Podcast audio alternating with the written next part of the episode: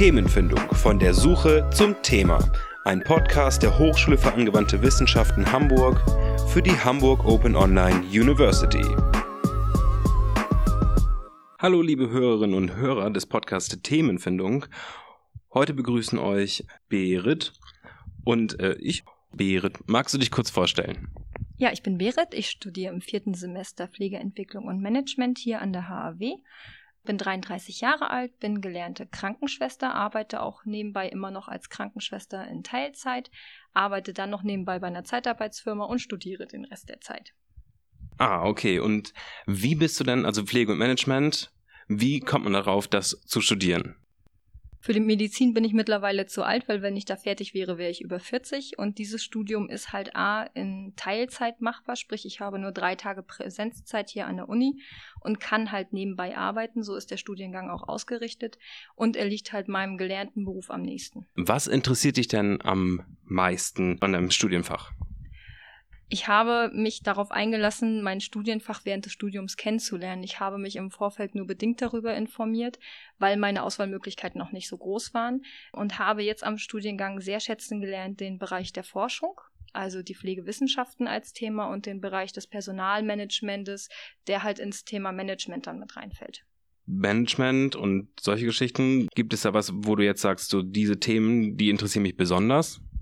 Also ganz besonders tatsächlich das Personalmanagement mit der Personalentwicklung, mit dem Beschäftigen von Leuten. Wie halte ich sie im Unternehmen? Wie kann ich sie entwickeln? Wie kann ich das Beste aus demjenigen rausholen, der für mich arbeitet? Und gerade im Bereich Gesundheitsbranche, generell Gesundheitsmanagement, ist das ein ganz großes Thema und wird es auch weiterhin sein. Hast du schon mal eine Hausarbeit geschrieben über ein Leidenschaftsthema? Also, oder gibt es vielleicht ein Leidenschaftsthema, das du hast? Themen gibt es mehrere und eine meiner ersten Hausarbeiten hat sich mit dem würdevollen Sterben im Akutkrankenhaus befasst. Das war meine erste Hausarbeit im Fach Propedeutik, wo wir noch freie Themenwahl hatten. Worum ging es da genau? Also ich kann mir da jetzt noch nicht so richtig gut was unter vorstellen. Worum ging es genau? Es ging um die ethische Auseinandersetzung des Sterbens im Akutkrankenhaus, sprich, gibt es würdevolles Sterben im Krankenhaus, weil jeder muss ja für sich erstmal definieren, was, was ist Würde, mhm. ähm, aus dem Begriff der Ethik heraus und auch für sich selber definiert. Es gibt nämlich per se keine Definition, was würdevoll bedeutet. Es gibt mehrere Umschreibungen, aber keine Definition. Ich habe jetzt auch in meiner Hausarbeit keine gefunden, aber ich wollte es ja zumindest mal klarstellen, was darunter zu verstehen ist. Und ich habe in meinem Job als Krankenschwester so, schon so viele Leute sterben sehen und teilweise nicht besonders würdevoll, wo ich es halt gerne anders gemacht hätte, aber die Rahmenbedingungen es nicht zugelassen haben. Und darüber habe ich halt geschrieben, was der Idealfall wäre. Hast du es dann auch ausformuliert, was der Idealfall wäre, wie man das begleiten kann? Ich habe realistischerweise es an die Rahmenbedingungen, die aktuell im Gesundheitswesen äh, sind, angepasst. Mein Schluss, eine Zusammenfassung aus der Arbeit ähm, kam halt dazu, dass es an der Pflegekraft selber liegt, die den Patienten betreut, die auch die Angehörigen betreut. Und je nachdem, wie engagiert derjenige ist, der das tut, desto eher kann dem Patienten ein würdevolles Sterben ermöglicht werden. Dann hast du ja gesagt, dass du durch eigene Beobachtung zum Thema gekommen bist. Wie hat sich das Thema dann weiterentwickelt? Also erstmal hattest du erstmal nur die Idee und wie ging es dann weiter? Also ich habe im Rahmen auch meiner Zeitarbeitstätigkeit mehrere Einsätze im Hospiz gehabt und ich finde einfach die Hospizarbeit per se sehr, sehr schön und sehr, sehr lobenswert.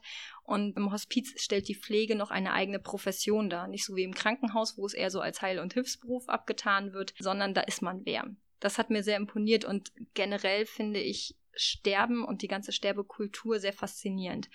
Das heißt, ich hatte schon von daher grundsätzlich das Thema parat, wusste aber halt noch nicht genau, wo geht die Reise hin? Hab mich dann erstmal schlau gemacht, was gibt es an, an Literatur, vor allen Dingen deutschsprachig, weil mein Englisch ist jetzt nicht so besonders ausgeprägt.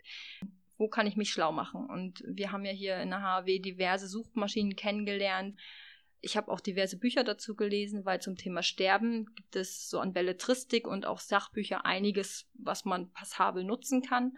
Und es gibt auch vom Thieme Verlag und von diversen anderen Verlegen, Kohlhammer zum Beispiel, diverse Bücher, die sich mit Palliativmedizin befassen. Das ist aber alles eher im Rahmen des Medizinischen gehalten und weniger des Pflegerischen. Das Pflegerische geht nachher manchmal leider so ein bisschen ins Esoterische über und das wollte ich halt ausgrenzen habe halt tausend Bücher schon mal vorsortiert, habe dann eine erste Auswahl getroffen, habe davon dann nochmal eine Auswahl getroffen, bis ich dann rausgefunden habe, weil wir auch gerade wieder einen Fall auf Station hatten, okay, mir geht es eigentlich darum, wie kann man würdevoll in einer Institution wie in einem Krankenhaus sterben. Jetzt hast du gerade nochmal erwähnt, die Datenbanken, die man so kennengelernt hat. Vielleicht ist dem einen oder anderen das nicht so geläufig. Was für Datenbanken gibt's denn hier? Ja, die Datenbanken, die ich gerne nutze, sind Google Scholar, das PubMed und Springerlink sowie Beluga. Wenn du jetzt bei dem Thema dich langsam reingelesen hast, Schritte gefunden hast, gab es da irgendwelche Probleme und Schwierigkeiten? Anfangs hattest du ja mal erwähnt, das mit der Würde war ein großes Problem, aber also wie hast du das Problem quasi gelöst?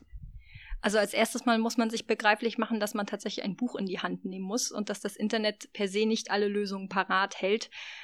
Während der Abiturphase habe ich mich gerne aufs Internet verlassen. Jetzt im Studium habe ich festgestellt, es kann nicht schaden, ein Buch in die Hand zu nehmen.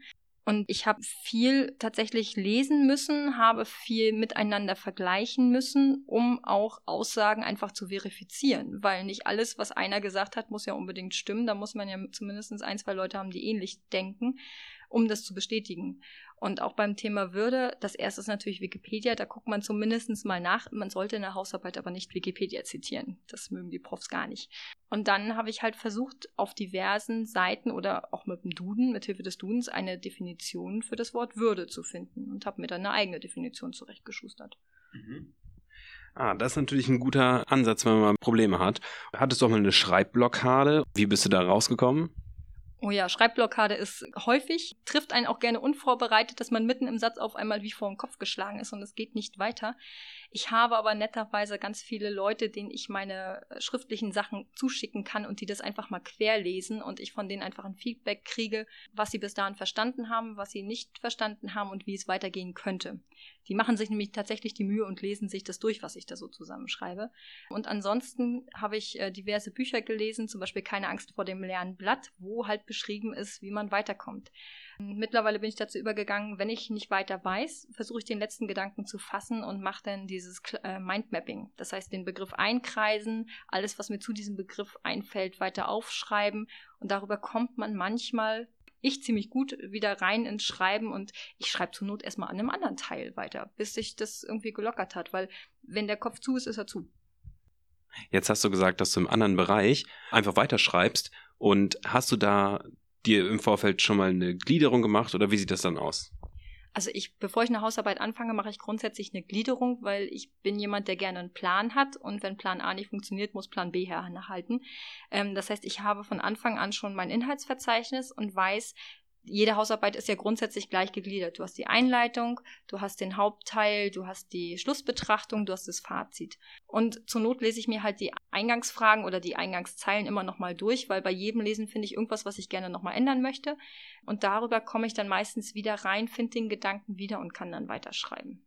Wenn man das jetzt so gliedert im Vorfeld, oft habe ich das so, zum Beispiel, wenn ich eine Hausarbeit schreiben muss, dann fange ich erstmal relativ groß ein. Und hast du das auch, dass du irgendwie zu groß beginnst? Wie grenzt du dann das Thema quasi ein?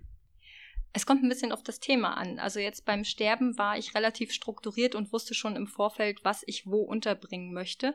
Das war relativ einfach. Jetzt bei der letzten Hausarbeit hatten wir ähm, Konzeptmodell zur Gewichtsreduktion und sollten halt ein Fallbeispiel dazu konstruieren und dann Therapiemöglichkeiten und Möglichkeiten aus der Psychologie, alles, was wir so im Unterricht dazu hatten, anwenden. Und da hatten wir auch unsere Inhaltsverzeichnisse zu groß und zu breit gefächert und mussten dann erstmal ein bisschen zurückrudern.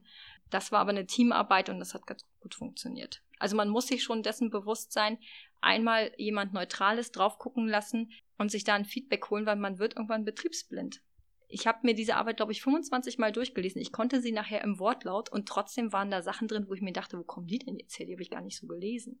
Die aber zum Beispiel der Prof nachher angemarkert hatte oder die halt auch ähm, einer meiner Kommilitonen, der das quer gelesen hatte, auch angemarkert hat. Und das war, das war uns beiden nicht mehr bewusst, weil wir ständig diesen Text gelesen haben, aber nicht mehr erkannt haben, was für Feinheiten jetzt gerade irgendwie nicht passen. Ja, das ist dann natürlich auch so eine Sache und äh, ich kenne das auch von mir. Ich muss es immer anderen Leuten geben zum Lesen, weil man selbst entwickelt ja den äh, blinden Fleck. Zum Beispiel, das sagt auch Luhmann, der Systemtheoretiker, und der, der spricht auch vom blinden Fleck, dass der, der das Objekt betrachtet, dass der das erstmal gar nicht sehen kann oder nicht vernünftig sehen kann, weil er aus seiner Perspektive guckt und alles darum kann er nicht sehen, sondern er sieht nur seinen Sichtwinkel. Und deswegen muss man nochmal die anderen mit reinholen. Und äh, Pflege und Management, da habe ich jetzt auch gar nicht so viel drüber gehört. Und ähm, da würde mich noch interessieren, denkst du, dass es da vielleicht so Besonderheiten gibt in der Themenfindung im Studium? Also ich habe noch nie vorher studiert, ich habe leider keine Vergleichsmöglichkeiten, aber ich weiß, dass unser Studiengang mit Propedeutik anfängt. Und Propedeutik ist ja, wie man lernt zu lernen. So und vor allen Dingen, wie man lernt zu schreiben. Und ich habe dieses Fach als unglaublich hilfreich empfunden. Das lag aber auch an der Dozentin, die das unterrichtet hat und konnte da halt relativ gut in dieses Schreiben hineinfinden. Wir haben auch immer kleine Übungen gemacht, so dass man nicht völlig unbedarft da rein startet. Schreiben muss einem aber auch liegen. Wenn man da generell keine Affinität zu hat, wird man sich an jeder Hausarbeit die Zähne ausbeißen und nie wirklich Freude daran haben. Ist aber auch völlig normal, nicht jedem liegt das.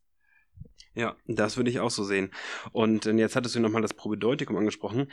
Angenommen, du müsstest jetzt eine Hausarbeit schreiben zu irgendeinem Thema, wird das eingegrenzt von den Lehrenden, worum es gehen soll? Oder ich meine, man, man, hat natürlich schon das Fach oder das Seminar, wo man, man was schreiben soll, aber wird das dann auch eingegrenzt, dass ihr nur in dem Bereich was schreiben sollt? Bei Probedeutig war das nicht so. Da hat sie uns auch ganz lapidar gesagt und überspitzt formuliert, wir könnten auch theoretisch übers Keksebacken schreiben, wenn wir denn genug Literatur dazu finden würden. Grundsätzlich sollte es in irgendeiner Form einen Bezug zu unserem Studium haben, vielleicht auch zu unserer Berufsausbildung. Es war aber nicht zwingend. Bei der letzten Hausarbeit jetzt für kommunikatives Handeln und Verständnis, da war das Thema schon vorgegeben, dass es halt entweder ein Schulungskonzept oder ein Beratungskonzept sein sollte zu Gesundheitsfragen, was natürlich das Thema schon ein bisschen einschränkt. Und wir haben uns halt für die Gewichtsreduktion entschieden, weil wir gerade eine Diät gemacht haben und da sowieso drinne waren. Und das ging uns leicht von der Hand. Andere haben zum Beispiel ein Konzept gemacht für Verdauungsstörungen, wieder andere ein rückenschonendes Konzept. Es geht meistens vom eigenen Leiden oder vom eigenen Interessengebiet halt aus. Ah, okay. Und dann ist das dann natürlich auch die Inspiration für die jeweiligen Themen. Ja, dann würde ich sagen, hast du vielleicht noch einen Tipp für alle Leute, die jetzt auch in der Bedrohung sind, ein Thema zu finden oder noch auf der Suche sind? Wie können die rangehen? Wo holst du dir vielleicht eine Inspiration her? Also wenn ihr freie Themenwahl habt, schaut tatsächlich, was kann euch begeistern. Aber nur weil es euch begeistert, heißt es das nicht, dass es Literatur dazu geben muss. Also erst einmal kontrollieren, ist das Thema literaturbasiert möglich zu erarbeiten oder nicht. Wenn es für mein Thema, was ich gut finde, keine Literatur gibt, dann muss ich es tatsächlich ad acta legen, weil es bringt für mich nichts, wenn ich nichts habe, womit ich es schriftlich belegen kann. Dann wiederum kann ich das Buch empfehlen, äh, Keine Angst vor dem leeren Blatt, weil einfach viele Möglichkeiten da sind, die vielleicht mir nicht helfen, aber euch helfen könnten, dann eine Themenfindung zu haben. Ansonsten unterhaltet euch einfach mal mit den Leuten in eurer Umgebung zu dem Thema. Manchmal ist man wirklich schon so betriebsblind, dass einem gar nicht auffällt, was für Probleme vielleicht da sind und worüber man forschen könnte. Oder schreiben könnte in dem Fall. Okay, habe ich noch was vergessen zu fragen, Berit? Nein. Nein. Okay, dann würde ich sagen, bedanke ich mich ganz herzlich bei dir, dass du da warst und äh, mir einen Einblick in deinen Themenfindungsprozess gegeben hast, wie du die Themen angehst. Und äh, an die Hörerinnen und Hörer, ich würde mich freuen, wenn ihr das nächste Mal wieder mit dabei seid. Und dann sagen Berit und ich jetzt Tschüss. Tschüss. Tschüss.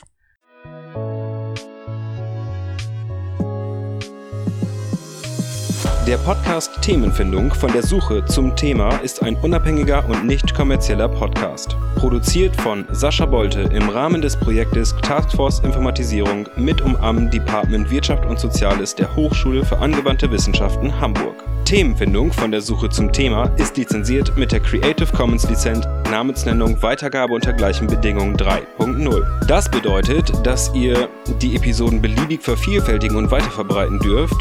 Ihr dürft die Episoden beliebig remixen, verändern und darauf aufbauen für beliebige Zwecke, sogar kommerzielle. Diese Rechte erhaltet ihr unter der Bedingung, immer die Quelle www.twitter.com slash Themenfindung anzugeben. Die Intro- und Outro-Musik steht unter Creative Commons Namensnennung und stammt von Ariel Faye. Der Song heißt Talking With You und ist zu finden unter soundcloud.com slash artificial-music. Ladet auch die nächste Episode Themenfindung von der Suche zum Thema herunter.